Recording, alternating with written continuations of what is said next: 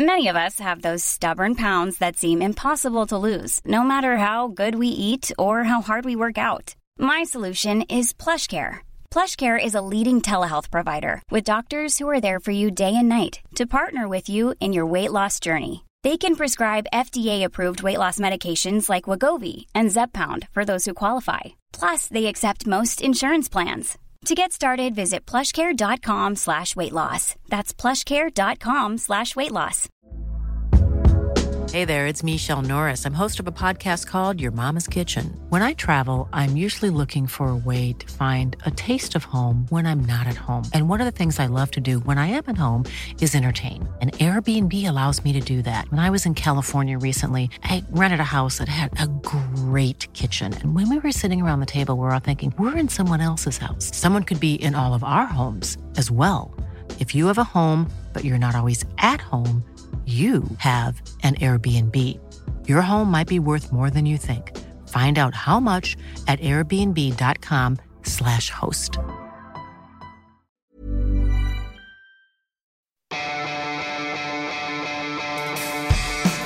Universo Premier, tu programa de cabecera de la Premier League. Hoy, con Álvaro Romeo, José Miguel Pinochet y Miquel Agut. Hola, ¿qué tal? Bienvenidos a Universo Premier. Reciban un cordial saludo de Álvaro Romeo. El programa de hoy girará en torno a una jornada atípica en la que tanto Liverpool como Manchester City se han dejado puntos, aunque peor es sin duda lo del Manchester City, más si cabe cuando se adelantó a los 25 segundos con un gol del Kun Agüero. Después el partido fue un desastre para los de Pep Guardiola. El Liverpool al menos sacó un punto de su partido contra el Leicester City. También hablaremos del debut de Wayne en Premier League, de, como he dicho antes, del trastazo del City, de los empates del Liverpool, también del Manchester United. Se acaba la racha de Ole Gunnar Solskjaer y de la sacudida y del meneo que le ha metido el Bournemouth al Chelsea el día del debut de Higuaín en Premier League, un 4-0 de los que dejan marcado a un entrenador. Además, también todo lo que pasó en la cuarta ronda de la FA Cup, donde hay muy pocos equipos de Premier League en eh, esa ronda de octavos, que es la quinta ronda de la FA Cup, ya quedan muy pocos de Premier, como digo, y por supuesto una mirada a la jornada 25. Todo en 45 minutos de radio, aquí con eh, mi voz, Álvaro Romeo, y también con Miquel Agut y José Miguel Pinochet. Esto es Universo Premier a las puertas de la vigésimo quinta jornada. Arrancamos. Pasamos al campo del líder, a Anfield, donde han pasado muchísimas cosas. The boys are ready to fight for all. Today was pretty special. Especial para Jürgen Klopp, eh, como definía esta victoria de Liverpool por cuatro goles a tres. Chelsea knock out Spurs and reach the Carabao Cup final. Cuatro días después de haber quedado fuera de la Copa de la Liga, también se queda sin FA Cup el conjunto de Mauricio Pochettino. El Arsenal, como bien decías, de Unai Emery va a recibir al Cardiff City de Neil Warnock, un partido desafortunadamente marcado por la tragedia vivida por el Cardiff tras ese accidente de avión donde viajaba el argentino Emiliano Sala. Noveno partido oficial de Solskjaer y el noveno que no ha podido ganar, había ganado todo entre Liga y Copa, buscaba ser el primer entrenador en la historia de la Premier en ganar sus siete primeros partidos al cargo de un equipo en la Premier League desde el año 92. Pues no, pues va a ser que no porque el Burnley ha empatado a dos. Se confirmó el sorpresón. Según lo que pase mañana en Anfield, se puede teñir casi definitivamente la liga de color rojo. Ganó el Newcastle, que se aleja del descenso. Perdió el City, que se distancia de las aspiraciones a repetir el título de campeón. A ver, el Liverpool tiene una proyección de puntos de 100 más o menos, ¿eh? que es la que consiguió el Manchester City el año pasado. Se acabó el partido en Anfield con el empate a uno. Marcó en el minuto 2 Mané en el alargue del primer tiempo. Empató Maguire y en la segunda mitad, pese a las ocasiones que hubo, no se movió el marcador. Liverpool 1, Leicester City 1, el Liverpool líder con 5 puntos más que el Manchester City.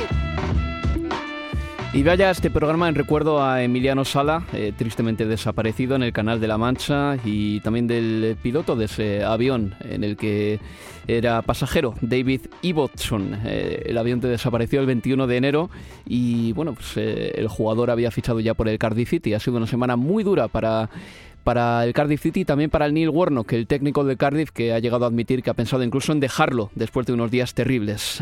en fin.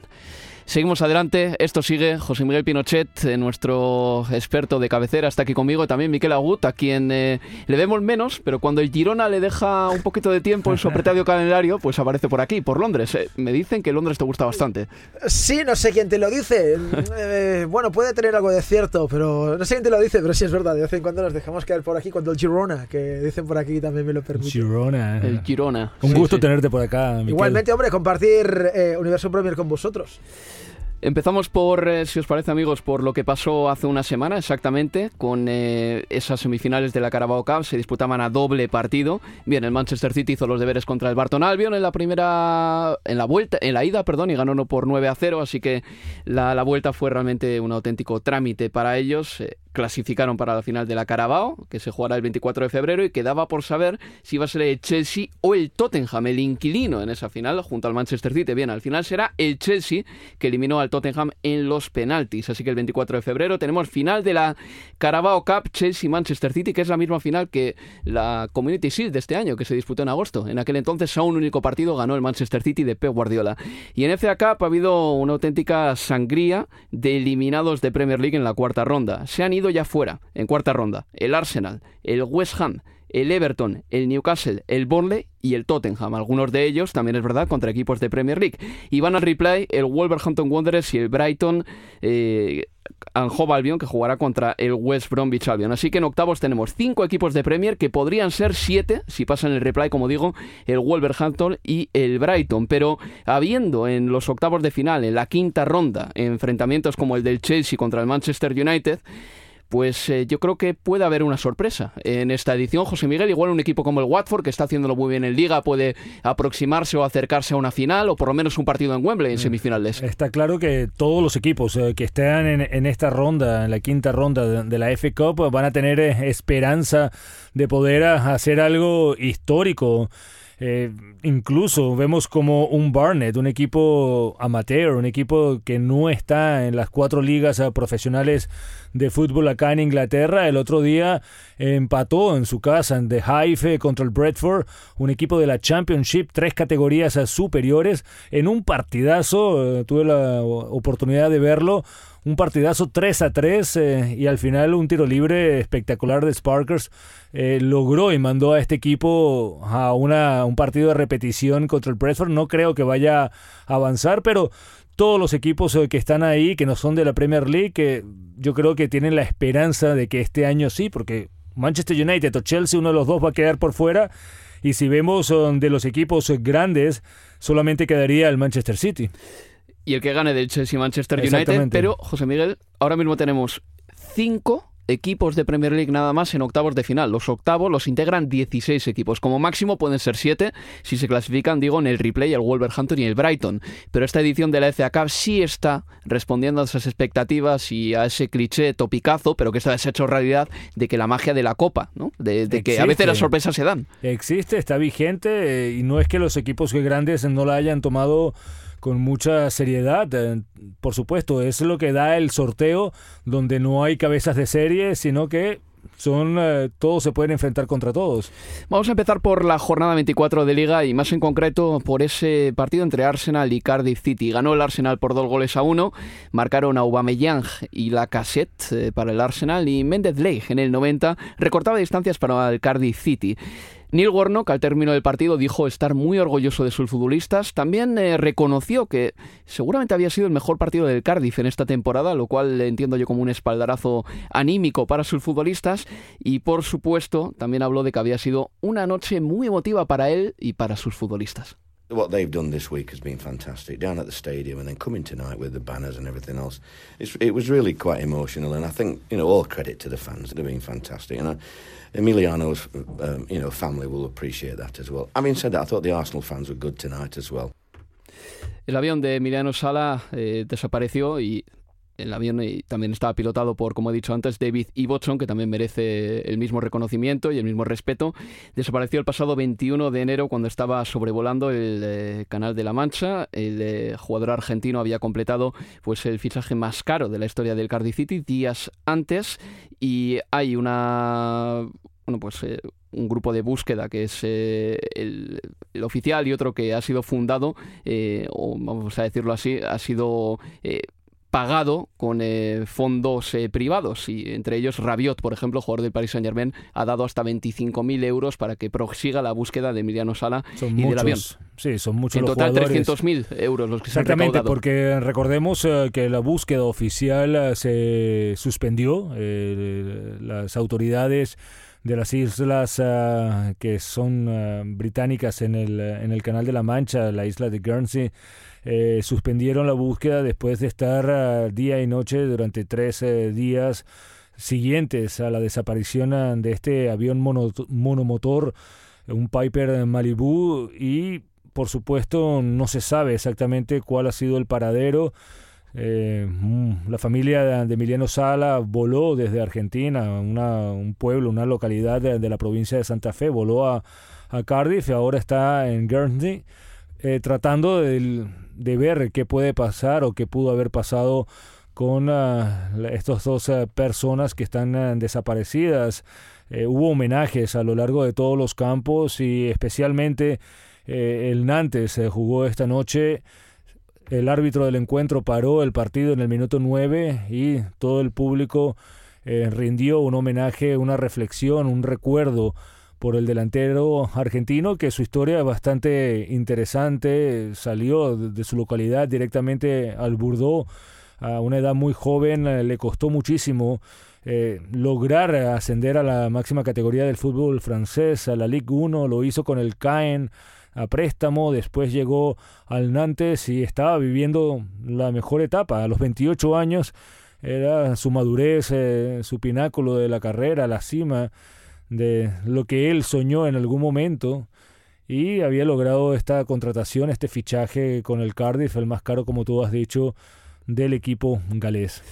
Bueno, pues eh, como decía anteriormente, eh, vaya este programa por él y en su recuerdo habrá que ver eh, cómo bueno, el equipo francés y el Cardiff City también pues ahora mismo cierran un poco los términos y las condiciones de, ese fichaje después de que haya sucedido todo esto, que también las cosas, eh, bueno, pues cada equipo querrá defender a partir de ahora su postura y no será fácil, imagino que no será fácil, pero son temas que tendrán que tratar ante ambos clubes, clubes inevitablemente. En el campo el Arsenal le ganó 2 a 1 al Cardiff City, como he dicho anteriormente, Osil jugó de titular, Ramsey fue suplente, un Arsenal que ahora mismo, José Miguel Miquel, se coloca cuarto en la clasificación, superando al Chelsea, algo que nos parecería o nos hubiese parecido muy complicado hace varias jornadas, pero es que Chelsea ha pegado un petardazo tremendo y ahora mismo el Arsenal ha empatado incluso en el diferencial de goles con el Chelsea, no solo en puntos, después de la derrota del Chelsea contra el Bournemouth en Dincourt por 4-0. Bueno, eh, el Arsenal a mí a principio de temporada me parecía un equipo más creíble que en las últimas temporadas, donde se desinflaba muy temprano y acababa las temporadas con mucho luchando por llegar a una final de FA Cup. Sí que ganó algunas con eh, Wenger en el banquillo en sus últimos años. y esa temporada tenía la sensación de que iban eh, mejor, que con Emery habían dado, digamos que ciertas vitaminas a sus jugadores como para que mejoraran el rendimiento y hasta final de temporada no lucharan por el título, porque creo que hay equipos que están muy por encima del Arsenal, pero que sí estuvieran en unas cotas eh, más altas que las últimas temporadas y sus aficionados no estuvieran pensando ya en la temporada siguiente por allá por febrero, por ejemplo, por Navidades. Pues bien, eh, se han desinflado y, y de qué manera, pero también el Chelsea está muy por debajo de lo que se esperaba. Y por una parte era algo que yo no preveía, porque creo que es un equipo que se ha destacado por algo, es por ser muy rocoso y tenía una herencia de, equipo rocoso con Mourinho y con Conte, que por mucho que llegara Sarri, eh, al final eso se mantiene porque gran parte de la plantilla era de esas características, pero es que ahora mm, estoy empezando a pensar que a lo mejor la adaptación de Sarri y de su estilo futbolístico, porque es un entrenador italiano, pero que no es lo que todos entendemos por un entrenador italiano, por lo que el tópico diría que es un entrenador italiano,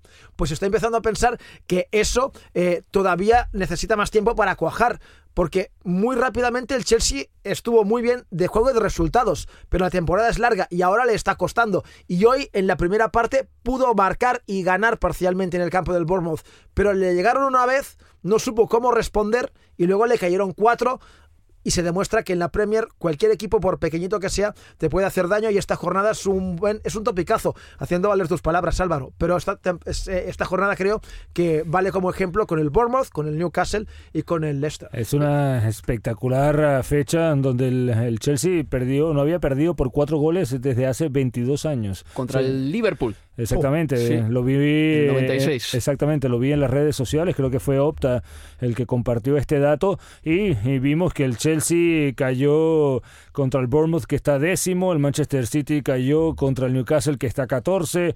El Liverpool no le ganó al Leicester, que está 11. Y el Manchester United empató contra el que está 17, con dos goles en los últimos cinco minutos. Qué gozada, José qué Miguel, gozada de liga. ha estado bonita esta jornada intersemanal. Eh, realmente de los de, de los perseguidores de, de, de, de, los equipos de que están arriba eh, entre los seis primeros han ganado únicamente el Arsenal y el Tottenham. Y al Tottenham le costó gasta, le ha costado bastante ganar con un gol de Fernando Llorente en los últimos minutos del partido. Pero quería hacer un apunte nada más sobre Sarri. Se le ve especialmente crítico especialmente ácido con sus jugadores después de la derrota en el campo del Arsenal. Sarri dio una rueda de prensa en italiano, cosa que no había hecho en toda la temporada, porque quería ser muy preciso con su crítica a sus jugadores y empiezo a ver ahí mmm, una especie de... Eh, diferentes, diferentes direcciones. Eh, Mauricio Sarri quiere ir por una dirección muy concreta y parece que el Chelsea está todavía acostumbrado a ser un equipo muy rocoso como con Conte y con Mourinho y que va en otra dirección distinta. Y, y son ya varias las críticas a, al equipo. Mucha gente, incluso muchos aficionados del Chelsea, se preguntan qué hace Jorginho. sí es verdad que toca muchísimo el balón, lo pasa muchísimo, pero no ha dado todavía una asistencia. Y lo otro que le dio la puerta de salida a Hazard. Me recuerda mucho, para ser breve, la temporada de Luis Felipe Escolari, el brasileño, comenzó como un tren, como una bala, ganando muchísimo al principio, no llegó a marzo. Hacemos un receso y continuamos aquí, en Universo. This Mother's Day, celebrate the extraordinary women in your life with a heartfelt gift from Blue Nile. Whether it's for your mom, a mother figure, or yourself as a mom, find that perfect piece to express your love and appreciation. Explore Blue Nile's exquisite pearls and mesmerizing gemstones that she's sure to love. Enjoy fast shipping options like guaranteed free shipping and returns. Make this Mother's Day unforgettable with a piece from Blue Nile. Right now, get up to 50% off at BlueNile.com. That's BlueNile.com. There's never been a faster or easier way to start your weight loss journey than with PlushCare. PlushCare accepts most insurance plans and gives you online access to board-certified physicians who can prescribe FDA-approved weight loss medications like Wigovi and Zepbound for those who qualify. Take charge of your health and speak with a board-certified physician about a weight loss plan that's right for you. Get started today at plushcare.com slash weight loss. That's plushcare.com slash weight loss. plushcare.com slash weight loss. Mom deserves the best, and there's no better place to shop for Mother's Day than Whole Foods Market. They're your destination for unbeatable savings, from premium gifts to show-stopping flowers and irresistible desserts. Start by saving 33% with Prime on all body care and candles. Then get a 15-stem bunch of tulips for just $9.99 each with Prime. Round out Mom's menu with festive rosé, irresistible berry chantilly cake, and more special treats. Come celebrate Mother's Day at Whole Foods Market. Premier. Universo Premier, tu programa de cabecera de la Premier League.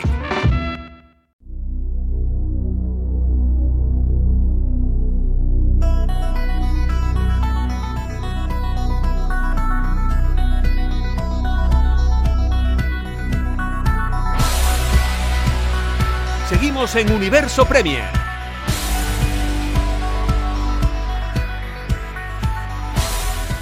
Aquí con las voces de Álvaro Romeo, José Miguel Pinochet, quien pone siempre la firma a la mayoría de análisis en Estadio Premier y en Universo Premier, y con Miquel Agut, eh, llegado de Girona para ilustrarnos con todo lo que aprende por ahí en esas tierras dejadas de la mano de Dios. Miquel, este, te, de Bilbao, eso, eh, eh. te habías dejado en el tintero un comentario sobre el Chelsea. No, solo que yo creo que lo de Sarri en Inglaterra es un choque cultural, pero incluso mayor que el de Pep Guardiola porque Guardiola venía de entrenar al Barça y de entrenar a un equipo súper potente y luego se fue a Alemania contra el, con el Bayern de Múnich. Pero Sarri viene del Nápoles y de Italia donde ha estado toda, me permitís, su puñetera vida.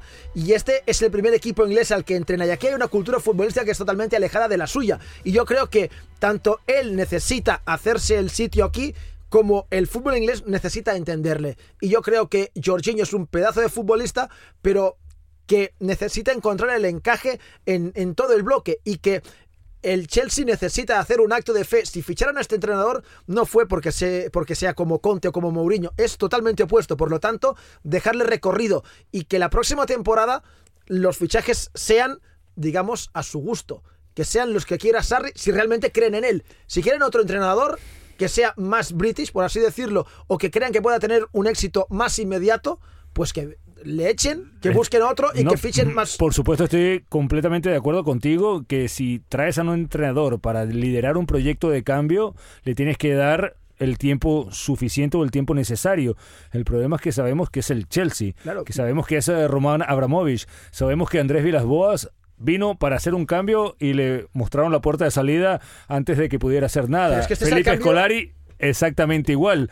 Entonces, eh, no sé hasta hasta cuándo va a llegar la paciencia con este tipo de resultado de perder 4 a 0 en la cancha del Bournemouth. Pero es el cambio más drástico al que podías llegar, porque de Conte a Sarri lo único que les une es que son italianos, por el resto son opuestos futbolísticamente. Y es algo que en el Chelsea no habían visto. Eh, Guardiola se queda corto, digamos, a, título de cambio, como ejemplo de cambio, comparado con Sarri. Yo lo que espero es que le den tiempo. Y por cierto, como dicen aquí, credit to Bournemouth, porque yo creo que Eddie Howe, desde que ha subido al Bournemouth a la Premier, salvo una temporada en la que sufrieron, se está salvando tranquilísimamente. Y me gusta un chaval que he visto que es zurdo, que marcó el segundo gol contra el Chelsea, que se llama Brooks, que siempre que le he visto me gusta. Y es así algo como desaliñado y es un futbolista que parece que parece frágil. físico y que parece frágil, eh, pero a mí me parece un futbolista con mucha calidad. Yo volviendo al tema de Chelsea un segundito y coincido contigo, ¿eh? Brooks ha sido una de las sensaciones y de las apariciones de la temporada. El Chelsea esta temporada viene, viene después de una campaña en la que el equipo quedó fuera de, la Liga de Campeones, ganó la FA Cup porque yo creo que todavía quedaba un poco de ese rescoldo competitivo del equipo de Antonio Conte, pero el cambio está siendo muy grande el que está buscando Mauricio Sarri. Mm, el delantero centro ahora con Higuaín, imagino que por lo menos esa posición la tendrá ya resuelta José Miguel, porque no sé, la verdad pero, es que no sé. Pero parece que por lo menos la confianza se la va a dar, porque en el Nápoles se la dio y lleva dos partidos, todavía no ha hecho absolutamente nada. Gonzalo Higuaín. Bien, pero es su delantero, a eso me refiero, José. Es un delantero. Es, no, es su delantero. Eh, es porque el le han traído, de él. eh, la, eh, la mejor temporada que tuvo Gonzalo Higuaín en Mm. su carrera la tuvo bajo las órdenes eh, de Sarri, pero lo que pasa que no sabemos exactamente a qué nivel está Higuaín. Eh, re- recordamos que la última temporada con la Juventus tampoco fue tan positiva. Estos meses eh, con el eh, Milán eh, comenzó muy bien, pero fue decayendo hasta el punto de que todos los aficionados rossoneri, incluso el polémico ministro del Interior italiano Salvetti, le dijo bien gracias y ojalá no regreses más nunca. Entonces, eh, estamos hablando de, de un jugador que Sí, hay que destacarlo lo que ha hecho en su carrera. Eh, creo que es el único, según eh, Mr. Chip, que ha anotado más de 100 goles en España y en Italia, incluso en, en dos grandes ligas europeas. Pero también se le recuerda por los garrafales fallos eh, que ha tenido en partidos importantes, especialmente con la selección, con el Napoli también. Y ahora no sabemos, hasta el mismo Ruth Gullit, una leyenda del Chelsea, leyenda de Holanda, mm, puso su gran signo de interrogación sobre si es verdad que Higuaín era la solución para el Chelsea. Bueno, pues eh, yo creo en este caso, viendo después de ver bastante al Chelsea, que Higuaín todavía no es un problema para el Chelsea. Higuaín es un fichaje que para ti es una incógnita, yo creo que es un buen futbolista y que puede aportar. Pero Morata y Giroud eh, tenían la moral por los suelos porque ninguno se sentía titular. Imagino que a Higuaín le harán sentirse titular. Pero mira, en el Chelsea está la posición del interior izquierdo, que es todavía Kovacic o Barkley no saben si no saben de quién es, porque eh, cuando juega Kovacic de titular en minutos 60 le quitan por Barkley. Cuando juega Barkley de, titu- de titular a la hora de partido le sacan por Kovacic. Esa es una posición que no está definida en el Chelsea. Jorginho desplaza al mejor especialista defensivo de la liga al interior derecho. Y luego Marcos Alonso, que el año pasado era el mejor carrilero de la liga, este año está perdiendo la titularidad. La ha perdido ya en dos partidos seguidos importantes, además, eh, en detrimento de Emerson. Están haciendo Mauricio Sarri cambios de entrenador que no le gustaba lo que estaba viendo. Pero es que no sabe, todavía no sé exactamente. Ponte tú, lo de Kanté no se entiende. Lo de jugar con Hazard eh, de número 9 tampoco se entiende. Teniendo un delantero como Álvaro Murata, que mm, perdónenme, pero la verdad es que se le ve mucha más calidad de lo que ha mostrado acá en Inglaterra. Ya en el Atlético, por cierto. Exactamente, ahorita está en el Atlético, con el Madrid anotó goles, con la Juventus anotó goles. O sea, tenías que jugar para él de una manera u otra, pero si cometes eh, tantas modificaciones o, o quieres forzar tantas modificaciones y tener una defensa liderada por David Luis, eh, sabemos que el brasileño tiene mucha calidad, pero que es propenso para los errores. No veo a este Chelsea. ha cometido uno en, uno de los goles del Bournemouth, por cierto. Muy gordo, ¿eh? Yo creo que he visto uno o dos partidos donde el Chelsea ha sido competitivo y bueno esta temporada. El resto, la verdad es que no. Vamos a pasar página. El Chelsea, ya saben, ha recibido seis goles en sus últimos dos partidos de liga y no ha marcado ninguno. Me sorprende que el Arsenal haya marcado 50 y el Chelsea haya marcado 40 nada más en esta liga. Manchester City, bueno, el Manchester City cayó en casa del Newcastle. No era un partido fácil. Yo tengo un amigo que sigue muchísimo al Manchester City y me decía, tengo un mal, mal pálpito para esta noche. Bien, el Manchester City en sus partidos contra el Newcastle, con Rafa Benítez y Pep Guardiola entrenando a cada uno de los conjuntos, eh, esos encuentros siempre se habían definido pues por márgenes muy estrechos, eh, por resultados cortos normalmente, y el de ayer no fue una excepción. Se adelantó el Manchester City en el minuto o en el mejor dicho, en el segundo 25 de partido, con un tanto del Kun Agüero, parecía que a partir de ahí iba a estar todo cuesta abajo para el conjunto de Pep Guardiola, pero ni mucho menos. El Newcastle consiguió empatar el partido primero y luego darle la vuelta con goles de Rondón y de Richie de penalti. Escuchamos primero a Rafa Benítez hablar sobre ese partido. I never said that I will leave, and I never said that they, if they don't sign players, I will leave. So I didn't say that. I said that I am professional. I have some ideas and some ways to do things. And if I decide to stay here in the championship, so now I want to do things right. Decía Rafa Benítez, Rafa Benítez, José Miguel Miquel, que nunca dijo que se iba a ir, pero sí que es verdad que el eh, Newcastle United otra vez más no está invirtiendo en este mercado. Dicen que le van a traer que le van a traer a un futbolista, Almirón del Atlanta, pero todavía a día de hoy eso todavía no ha cuajado, ese fichaje no es oficial y ahora mismo el fichaje más caro de la historia del Newcastle United sigue siendo Michael Owen y es un fichaje de hace más de una década, 16, millones. Es, un, es una cifra absolutamente atemporal, no es una cifra, perdón, obsoleta, ya no se pagan esos, eh, eh, esos, eh, números. es un chiste. Aunque en su momento era un récord ahora queda obsoleta, pero en su momento ese fichaje hace 10 años.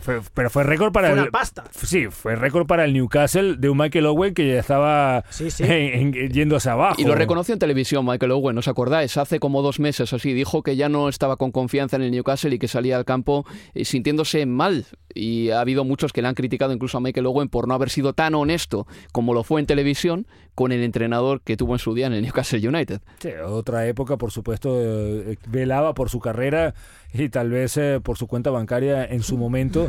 Después terminó en el Manchester United con Ferguson, pero sí, eh, tiene que ser muy difícil para Rafael Benítez poder estar en un equipo como el Newcastle que no invierte absolutamente nada. El que estaba enfadado, por cierto, exitazo del Newcastle United, ¿eh? que otra temporada más está compitiendo con muy poquito. El que estaba enfadado de verdad era Pep Guardiola porque no le gustó nada, y a mí tampoco, les digo de verdad porque creo que es el, el peor partido de la era Guardiola, no solo ya en el Manchester City, sino también en el Barcelona y en el Bayern. El peor partido de la era Guardiola fue seguramente contra el Newcastle el pasado martes. Sometimes you have not a big performance, but we can, you know, stay stable. And today, especially in long balls, second balls, and we work a lot of that. We knew that, so they are going to play long to us to run down to the second balls. We didn't win it, and our when that's happened is, you know, our counter attack was not finishing good. Our build up was not correct, so that's why. Era Pep Guardiola, Miquel, tú narraste ese partido, estuvimos juntos en esa retransmisión. A ti ese encuentro llegó un momento mediada la primera parte en que empezaste a verlo espeso para el Manchester City y Pep Guardiola. Por mucho que el Kun adelantase al equipo, tú no, lo, no las tenías todas contigo. Pues yo creo que cualquiera que estuviera viendo el partido tenía, digamos, eh, esa sensación de que el City estaba ganando y estaba de alguna manera administrando la ventaja, porque a priori el partido era relativamente asequible viendo la clasificación. El Newcastle, por ejemplo, hace pocas semanas recibió al Manchester United y fue inoperante en ataque. Hay jugadores como Rondón que sí que valen su peso en oro en este capítulo para el Newcastle, pero hay otros como Atsu, por ejemplo, que ayer casi obstaculiza el gol del empate de Rondón en el Newcastle, eh, el que fue el 1-1, que juegan arriba porque no hay más pero que son inofensivos casi y que incluso pueden ser perjudiciales para sus compañeros en el momento del remate. Y bueno, de eso vivía el Manchester City, que estaba muy impreciso y alguna vez recuperaba algún balón aprovechando malas salidas del Newcastle y se acercaba al segundo, pero no lo conseguía. Y esos partidos son muy traicioneros porque los ves tan fáciles, los ves tan ganados desde los 25 segundos que de alguna forma desconectas. Y eso le pasó al City, que cuando quiso meterse en el partido ya era tarde. Y después hubo otro factor ayer que yo le he hecho en falta al City. Recordaréis que hay una jugada en la que Sané centra y Sterling en boca de gol pone el pie y le pasa el balón por debajo. Si en esa jugada y en otras, aparte del Kun Agüero, tienes un delantero que realmente marque goles, alguien con más instinto goleador que Sterling, que desequilibra pero marca poco, por lo que genera marca poco, pues yo creo que si colocas el 0-2 se acabó el partido, pero no lo colocaste y el Newcastle con poco, con balonazos, con su estilo, con lo que puede, con lo que tiene, ganó el partido. Esta temporada, Miquel, Sterling ha tenido varias que han sacado de quicio a la parroquia del Manchester City. Una de ellas, por ejemplo, contra el Chelsea en ese partido cuando iba 0-0 en Stamford Bridge. La tuvo clarísimo para marcar, no lo hizo. Y en el encuentro del martes, como tú bien dices, yo en la retransmisión te dije que Sterling puede terminar la temporada con 20, 25 goles en su cartera particular. Pero no es un caníbal del área, para nada. Y no es nada... Mm, sus porcentajes de efectividad eh, de remates son bastante escasos para un jugador que tiene luego tanto gol. Pero es que a mí lo, que me parece es que la, conclusión general es que, sobre todo personalizado en Sterling, pero también en otros jugadores, por lo que genera el City en ataque, marca poco. Porque en un partido, cuando están bien, te pueden generar 15 o 20 ocasiones de gol. Contra el Crystal Palace, ese partido se perdió 2-3 pero hasta el empate a uno en la única jugada que había realizado el Palace en ataque hasta ese momento era un partido de 3-0. Y en el partido de Stanford Bridge del que hablabas ahora, eh, hasta que marca el primero el Chelsea, es que no existía el Chelsea sobre el césped. Y no marcas, generas pero no marcas, generas pero no marcas, te llegan, te marcan, te abres, te marcan otro y luego todos a sacar agua de la barca. A eso me refiero. El partido, José Miguel, pudo, o la derrota pudo haber sido muchísimo más sangrante si el Liverpool un día después hubiese hecho los deberes o sus deberes contra el Leicester, pero no ha pasado del empate a uno. Sí, hablando, siguiendo con los eh, resultados extraños eh, de la fecha, también fue un partido raro para el Liverpool. Eh, esta, yo creo que a lo largo de los años, a lo largo de las temporadas, hemos visto que el final de enero, el principio de febrero, pesa muchísimo para los equipos ingleses después de la cantidad de partidos que han tenido que jugar en diciembre y sobre todo en el caso del Manchester City, cuando siguen vigentes en las copas, en la Copa de la Liga, que tienen que jugar ida y vuelta, que tienen que seguir avanzando, entra la Copa de la Asociación, la FA Cup también, no tiene descansos, de hecho el Manchester City de ahora en adelante en el próximo mes va a tener que jugar dos partidos más que el Liverpool. En febrero, de hecho, eh, el partido que tenía para el 24 de febrero, como al final ese encuentro de liga no lo va a jugar debido a la final de la Carabao Cup, lo va a disputar la próxima semana, un miércoles. Exacto, contra el Everton. Contra el, Liverpool va a poder eh, descansar un poco más y el City se va a enfrentar al Arsenal el fin de semana. Es un calendario difícil. En el caso del, del Liverpool, pudo haber pesado tener en la mente la importancia de la victoria contra el Leicester.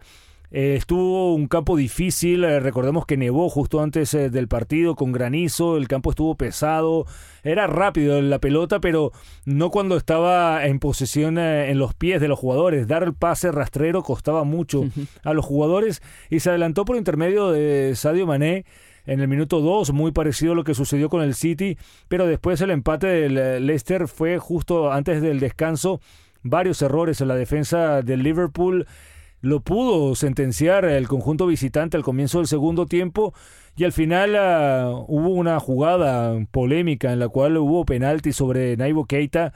Claro, penalti de Pereira sobre el jugador del Liverpool que no vio eh, el árbitro del partido, Atkinson. Yo creo que ahí pudo habérsele escapado los dos puntos. Y a ellos se refirió el técnico alemán del Liverpool, Jürgen Klopp. And if we had VAR, maybe Keita would have had a penalty as well because it looked like he, his left foot was caught by Ricardo. I don't think that you that you need a VAR for that because of the best position on the pitch had a ref again. So that's it. But he, he doesn't want to give it, and I don't think that VAR would have come there and would have told him, yeah. um, look look at it again or whatever. So um, it, I think we agree it was a penalty. Um, really very often um, I stand here or in the last couple of weeks and when we got a penalty then everybody's asking was it really a penalty stuff like that what do you need? This today was a very clear one. We didn't get it, so hopefully now everybody's happy um, that we didn't get that penalty, and um, now we can carry on. Más que el VAR, eh, decía Jürgen Klopp que el árbitro estando tan cerca tenía que haberlo visto él. Nos ha parecido claro a todos ese penalti que han cometido a Navi Keita y era un penalti que realmente cambiaba un poco el paisaje de la clasificación porque de haberlo marcado el Liverpool se ponía con 7 puntos más que el Manchester City con cuántas jornadas por disputarse 14 es una renta muy considerable y una renta que le convertía al Liverpool en el gran favorito para ganar la liga. Por ahora yo creo que se ve que pudo salvar un punto pero también eh, hay que ver al, final eh, de la temporada si fueron dos puntos eh, perdidos por esta decisión que mm, estuvimos transmitiendo el partido con Miquel y claramente Martin Atkinson tenía perfecta visión donde la llegada de Pereira al pie de Keita, al pie de apoyo de Keita, que por supuesto lo desestabilizó cuando ya estaba para rematar completamente solo. Se le están empezando a notar las bajas al Liverpool porque no tiene una plantilla tan completa como la del Manchester City, un once titular muy bueno, lo sabemos,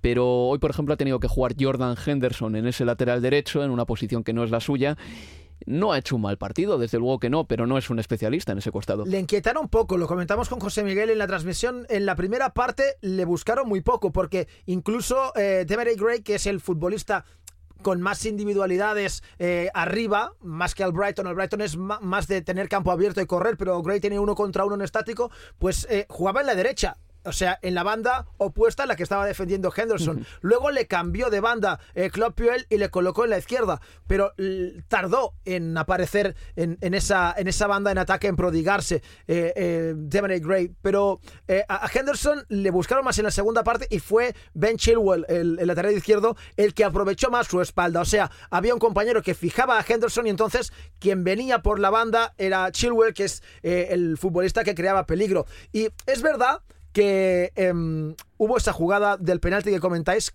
que es muy claro. El árbitro, como decíais antes, estaba en diagonal y cerca como para ver que hay falta, hay derribo y por lo tanto es penalti. Pero también es cierto que anteriormente se salvó el Liverpool por los pelos. Que en el cómputo del partido, para mí, el resultado de empate es bastante justo porque el Leicester llegó poco, pero cuando llegó tuvo muchísimo peligro y el Liverpool llegó algo más, pero sobre todo por arreones, pero no por superioridad futbolística. De todas maneras, vaya equipo es el Leicester que cuando juega contra equipos de su nivel o menor se suele eh, echar a perder y luego mm. le gana al Manchester City, le gana al Chelsea, empata con el Liverpool. Está claro que hay un gigante el United y el Tottenham, entonces es la mejor parte de la temporada para ellos. claro, evidentemente. En fin, más resultados, tenemos que ir más rápido ya. Manchester United 2, Burnley 2, marcaron Barnes y Wood para el Burnley y Pogba y Lindelof, el sueco en el Solskjaer Time, le vamos a llamar así, eh, no el Fergie Time, sino el Ole Gunnar Solskjaer Time, anotaba el 2 a 2 y el Tottenham ganaba por 2 a 1 al Watford, marcaba primero Cathcart y luego Son y Fernando Llorente, que poco a poco, con problemas eh, en frente al gol y sobre todo para anotar ocasiones, pero a fuerza de intentarlo, está marcando una serie de goles importantes para el Tottenham en los últimos partidos. Así que buena jornada para los Spurs, que se afianzan en la tercera plaza. Y luego Fulham 4, Brighton and Hove Albion 2, un partido precioso. Los Cottagers en la segunda parte dieron la vuelta a la tortilla con goles de Chambers, 2 de Mitrovic, que ya lleva 10, y de Luciano Vieto. Y luego Huddersfield 0, Everton 1, con un gol de Richarlison. El brasileño también lleva 10 goles esta temporada. Wolverhampton 3, West Ham United 0. Saiz marcó, al igual que dos goles de Raúl Jiménez, eh, por lo tanto tres goles para los Wolves de 1. Y por último, Southampton 1, Crystal Palace 1. Gol de Wilfred Zaha, no anotaba en liga desde el 15 de septiembre. Y James Ward-Prowse, el todavía joven futbolista del Southampton, anotaba el tanto del empate. Me quedo creo yo, con ese 4-2 del Fulham, José Miguel, Miquel, porque fue un resultado de estos que mete de nuevo al equipo en la pelea por la permanencia. Clave, después eh, de ir perdiendo 2-0 en su campo, parecía que se le estaba ya escapando la liga, igual sigue en posiciones de descenso, 17 puntos, todavía 5 a 6 eh, de, la salvación, pero yo creo que desde, la llegada de Ranieri ahí oh, se siente diferente Craven Cottage. Yo le veo un equipo muy justo y muy deshecho, hay muchos nombres, pero hay poco bloque en el Fulham. Y cualquier equipo, si el Brighton le mete dos, otro más grande le puede meter más, y luego eh, sobre el Palace hoy em, a Saja le expulsan por aplaudir al árbitro. Es una acción muy absurda, pero lo que ha recibido él en el campo, que en ocasiones ha saldado sin tarjeta para los rivales, es vergonzoso. Y hubo una entrada de Hoet que es de tarjeta roja que se quedó en amarilla. Entiendo también la frustración que podría tener Saja sobre el terreno de juego. Pues también es verdad. Una pausa más y vamos con el último bloque del programa.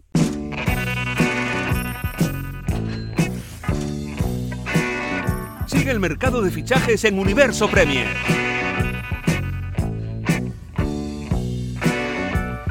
Pues tampoco se crean ustedes que ha habido tantos, tantos fichajes importantes en este mercado de invierno. No sé si el de Higuaín va a tener un impacto al que ha tenido, impacto positivo como el de Aubameyang el año pasado para el Arsenal. Así a priori José Miguel no lo tiene tan claro. Yo quiero esperar ¿eh? con Higuaín, pero en general creo que ninguno de los equipos grandes ha hecho un, eh, un, fichaje especialmente bollante. Ninguno como el de Van Dijk, desde luego, la temporada pasada.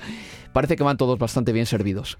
Sí, llega Denis Suárez eh, el, al Arsenal a reforzar un poco esa posición eh, de creatividad que pesa sobre, solamente sobre los hombros eh, de Osil cuando está en el campo y cuando quiere jugar el jugador alemán, pero del resto Pulisic también tal vez por parte del Chelsea, pero recordamos que no es Claro. para esta temporada, sino que va a ser a partir eh, de verano de la temporada que viene va a llegar el estadounidense a Stamford Bridge y no son muchos los nombres eh, que, que se están moviendo o las grandes inversiones. Sí, uno de los fichajes que de los que se hablaba era del de Idrissa Gueye, el centrocampista del Everton, que suena para el Paris Saint-Germain. Podría hacerse oficial en las próximas horas.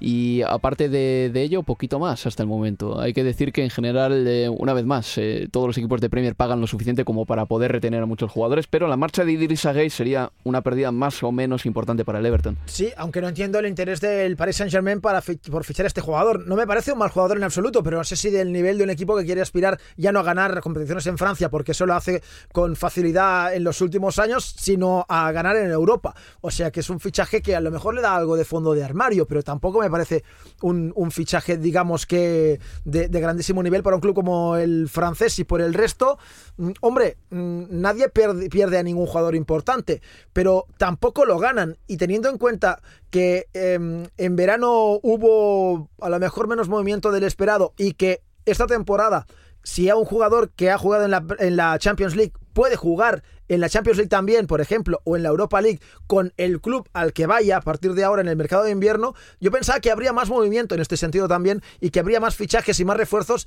de los grandes. Y me sorprende que no los haya habido, porque a veces este impedimento frenaba ciertas incorporaciones, pero este año no era así. Dos marchas significativas, una para mí más que otra. Eh, la de Cés Fábregas, un futbolista que en Premier League ha sido una auténtica institución. Se ha ido al Mónaco a entrenar a las órdenes de Thierry Henry y resulta que Thierry Henry ya no es entrenador del Mónaco. y luego Moussa Dembele, que también es un futbolista que en su tiempo en el Fulham y en su segunda etapa en el Tottenham también han dado mucho. Son dos pérdidas para la Premier, pero también es verdad que eran jugadores que estaban un poco de vuelta. Y sin olvidar la de Morata también. Y ¿no? Lo, Morata. lo que tú dices de los mediocampistas, Cés Fábregas, eh, por supuesto, se le, recorda, se le recordará por siempre acá en la Liga Premier desde que debutó de la mano de Arsène Wenger a los 16 años, un eh, chaval, como dicen en el país de ustedes, eh, y, desde el, y desde el primer momento se adueñó de ese centro del campo, sustituyó a Patrick Vieira, una institución en el Arsenal, eh, tuvo mala suerte, yo creo, de no poder levantar un trofeo con el conjunto cañonero, sobre todo ese año donde se fracturó Eduardo, el eh, croata brasileño, y a partir de ahí buscar suerte en el Barcelona y después consiguió su título con el Chelsea. Bueno, pues es el momento de ir cerrando el programa. Recordamos que en la jornada 25 los del top 6 se enfrentarán a estos equipos. El Tottenham al Newcastle, el Chelsea al Huddersfield, el Leicester al Manchester United, el Manchester City al Arsenal, el auténtico partido de la próxima jornada. Y ya el lunes el West Ham United contra el Liverpool. Los pequeños, los más modestos, tendrán estos encuentros. Vive la emoción del carrusel de sábado con todos estos partidos en juego. Everton contra Wolverhampton Wanderers con Luis Cobos. Los Toffees reciben al Wolves en un partido más importante de lo que puede parecer. No olvidemos que es posible, está probable, que ser séptimo reporte un billete europeo. Así que el examen del sábado debería importarle a un Everton que tiene a tiro la séptima plaza y que viene de ganar por la minimal Huddersfield con un gol de Richarlison. El brasileño lleva dos goles en sus últimos dos partidos y ya suma 10 en la presente liga. El Wolverhampton llega tras ganar por 3-0 al West Ham y derrotar al Everton sería marcar territorio ante otro aspirante a la séptima plaza, pues los Toffees quedarían a 5 puntos de dicho puesto. El hombre de la semana ha sido el mexicano Raúl Jiménez, autor de un doblete ante los James. Ya suma 8 tantos y 5 pases de gol en liga, números que según Nuno Espíritu Santo no pueden eclipsar una contribución al equipo que va más allá de los goles. Burnley contra Southampton con Pablo Fernández. La bipolaridad del Burnley es por todos bien conocida. Están capaces de ganar solo un partido entre octubre y el Boxing Day, como de permanecer invicto en Premier en este 2019. El pasado martes los Clarets estuvieron a escasos minutos de sacar tres puntos en Old Trafford, donde no ganaban desde 1962.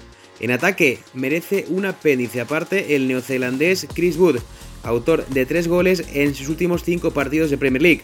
Será una de las principales amenazas en el partido ante el Southampton.